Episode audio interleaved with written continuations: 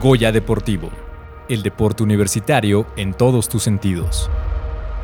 Se acerca el diplomado en narración deportiva que se impartirá en el Centro de Estudios del Deporte. Para platicarnos los detalles de este evento académico, nos acompaña en cabina David Vázquez Licona, director de comunicación social de la Dirección General del Deporte Universitario y sobre todo un gran maestro en todo esto que tiene que ver con narración. David, Buenos días, qué gusto poder platicar contigo aquí, bienvenido. Hola, ¿qué tal? Muy buenos días, Emanuel. Gracias por la presentación. Efectivamente, en el deporte universitario estamos muy contentos porque vamos a dar inicio a la segunda promoción de este diplomado que se llama narración deportiva. ¿Por qué digo segunda promoción? Porque ya lo hicimos el año pasado, tú lo sabes muy bien, tú formas parte del elenco de ponentes que tenemos en este, en este diplomado y el ánimo siempre ha sido enriquecer las perspectivas de cómo se narra la experiencia deportiva. Nosotros decimos la intención, el propósito es resignificar la narración deportiva a partir de una serie de elementos que a través de especialistas como, él, como lo eres tú, Emanuel, eh, se, se van generando esas aportaciones. No solo se trata de comprender los fundamentos del deporte universitario en el amplio sentido de la palabra, la clara distinción entre lo que es el deporte, entre lo que es la cultura física, sino cuáles son los fundamentos de cada uno de ellos, en el ánimo de extender la mirada, la comprensión. Nosotros partimos de la idea de que el, narrador deportivo, quien tiene la oportunidad de utilizar el micrófono para eh, describir ante los oídos de las audiencias cómo se lleva a cabo un encuentro, no se puede reducir, no se puede limitar únicamente al, al resultado, no se puede limitar a la transmisión empírica del el oficio, que tiene muchos elementos de oficio, eso no, no se puede negar y que también se retoman a partir de esta gran tradición que existe en nuestro país de la experiencia deportiva a través de los medios de comunicación. Pero el mundo ha crecido, el mundo ha evolucionado, cada vez hay más elementos que enriquecen la interpretación del fenómeno deportivo y esa es la intención de, esta, de este diplomado. Eh, entender cuál es la normativa, cuáles son los fundamentos, no solo en términos de reglas de, un, de una disciplina, sino también la normativa que, que regula el deporte eh, amateur en México, el deporte profesional, el deporte en sus distintos niveles, local, nacional, internacional, que tú lo sabes muy bien, nuestros la gente que nos escucha aquí en Goya Deportivo esta mañana lo sabe muy bien, está, está concatenado. El, uno tiene que ver con, el otro y es una, es una cadena de transmisión en donde los principios se transmiten. Ahora bien, no solamente se trata de este, de este aspecto normativo, no solo se trata del aspecto de los reglamentos, sino también abrir el abanico del deporte.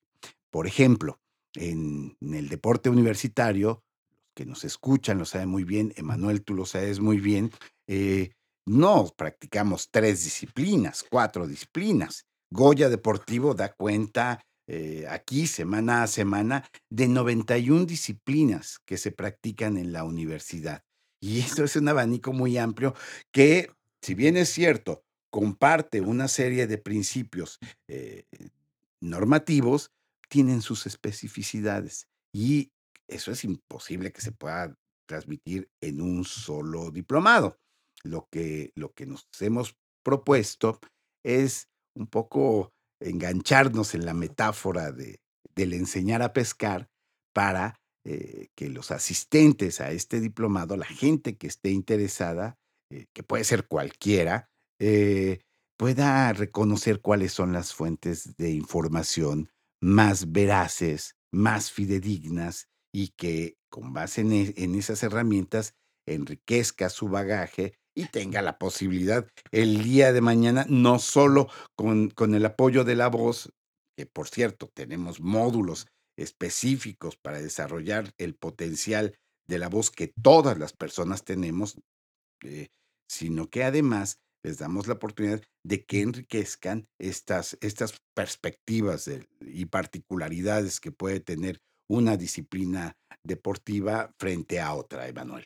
Así es, pues creo que de introducción ha sido muy vasto lo que nos has dicho, David, y creo que es importante esto que mencionas porque, porque como bien dices, muchos de nuestras profesiones hoy en día empezaron como oficios. Y estos oficios con el tiempo se han ido profesionalizando, unos más rápido que otros, de qué depende de la misma demanda, ¿no? Los constructores se volvieron ingenieros, el entrenamiento deportivo ha vivido en la última década una elevada especialización y profesionalización, y ahora que es la era de las comunicaciones, que es fundamental estar comunicado, poder transmitir la información, el periodismo, la narración, se empieza a profesionalizar cada vez más y sobre todo a especializar más, ¿no? Entonces, tenemos, como bien mencionas, sí los ejemplos que vemos que son un aporte de mucha historia. Tenemos mucho conocimiento histórico de recabación de datos, recopilación de datos de los cronistas deportivos, pero falta esta parte, como bien dices, de aprender a buscar las fuentes, de enraizarse en este sentido profundo de lo que es la cultura física, de lo que es el deporte. Y como bien dijiste, tenemos más de 90 opciones de actividades deportivas en la UNAM y hay todavía más actividades físicas a nivel mundial porque están juegos regionales, juegos locales. Hay actividades eh, deportivas solamente que pertenecen a un país y a su cultura que nosotros no tenemos idea de estas, pero que forman parte de la identidad, ¿no? Entonces, alguna vez lo platicábamos, esta multiculturalidad que existe es importante comprenderla. Y yo creo que el, el diplomado de narración nos da estos cimientos para poder tener mayor claridad de dónde empezar a construir y como bien dices, con nuestra caña empezar a pescar sobre el ala que queremos hacer crecer, pero sin descuidar nuestra base, ¿no? Porque si queremos construir siempre un buen edificio, nuestros cimientos deben de ser profundos. Y creo que este diplomado va a permitir a los que se acerquen a él, como bien mencionaste, no solamente las partes de la ejecución técnica de la voz y de todo lo que hay, sino también conocer el contenido histórico, jurídico, filosófico que conlleva la práctica del deporte y tener una narración más completa a la hora de dirigirse al público, porque al final tú me puedes sacar del error, tú eres el especialista. Nosotros nos volvemos mediadores entre la cultura y nuestro público o auditorio. Entonces, si nosotros queremos enriquecer a nuestro auditorio, tenemos que ser unos muy buenos mediadores y tenemos que acercarnos a estas fuentes que enriquezcan culturalmente el deporte para que también la perspectiva que nos escucha de, de nuestro auditorio crezca, ¿no? Porque eso es importante, que ellos tengan esta amplitud de conocimiento, pero si nosotros no sabemos ser estos mediadores para que también ellos se enganchen y se vuelven pescadores, pues este diplomado es una gran opción para ampliar esa posibilidad, ¿no? Sí, y, muchas cosas de lo que mencionas, Emanuel, están consideradas en este diplomado Narración Deportiva que da inicio el 30 de agosto. Parte también de, este principio de realidad. Tú ahorita hablabas época de comunicaciones. Pues sí, eh, pero yo diría también de la popularización de los medios de producción. Antes, si una, eh, si hablamos de, mediados del siglo pasado, si una persona deseaba eh, emprender una experiencia a través de la radio, pues necesitaba una gran infraestructura como la que tiene Radio UNAM. Hoy en día, con un celular, con una computadora, eh, pues ya puedes armar un podcast por cierto, como el podcast de Goya Deportivo. Eh, no se necesita ya una, un gran equipamiento para poder llevar a cabo este tipo de, de experiencias. Y eso compromete. Y eso es un poco la intención también de este diplomado. Eh, que se va a llevar a cabo eh, en el Centro de Estudios del Deporte de la Universidad Nacional Autónoma de México. El poder eh, transmitir lo que, lo que son los cánones de la comunicación de que cualquiera que arma su propio podcast o que tiene ya la posibilidad de incursionar en los medios profesionales de comunicación tenga esa, ese bagaje eh, desde la perspectiva deontológica, desde la perspectiva cognitiva. ¿A qué me refiero? Eh, los, los medios de comunicación institucionalizados, pues generan, construyen, apuntalan sus propios códigos de ética, por ejemplo. Y esos códigos de ética, pues son, es una expresión autorregulada de la práctica profesional. De lo que se trataría también es de que aún en la experiencia individual, tú tengas presente ese tipo de expresiones para eh, tener la posibilidad de incorporar a tu trabajo pues, un, lenguaje inclusivo, un lenguaje que reconoce la multiculturalidad, lo que acabas de mencionar, Emanuel, pero también un lenguaje que reconoce pues el respeto, las normas de convivencia de, género, de las diversidades sexogenéricas, eh, que no incurre en expresiones inherentes al racismo, que no tiene que eh, echar mano del, del, maniqueo, del falso epíteto, para, de la denostación, para poder suscitar una experiencia emocionante. El deporte está muy vinculado a la emoción, eso no lo podemos negar, pero hay muchísimos recursos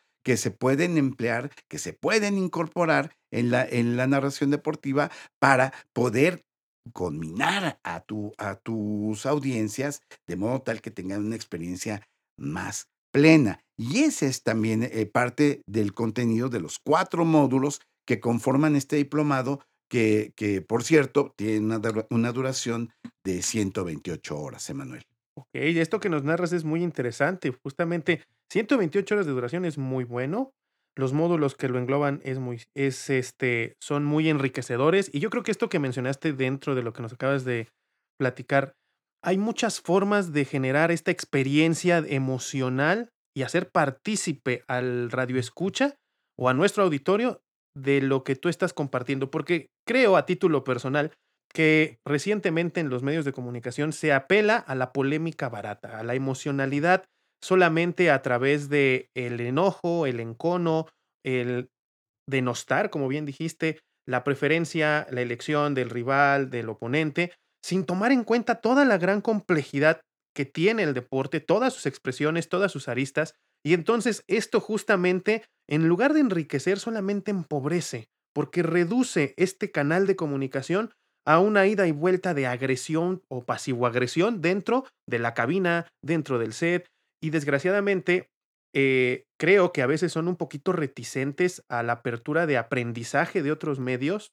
Eh, la misma profesión o el mismo oficio, ¿no? De la locución. Y como bien mencionabas, ahora la responsabilidad es mayor porque ya no requieres una infraestructura enorme.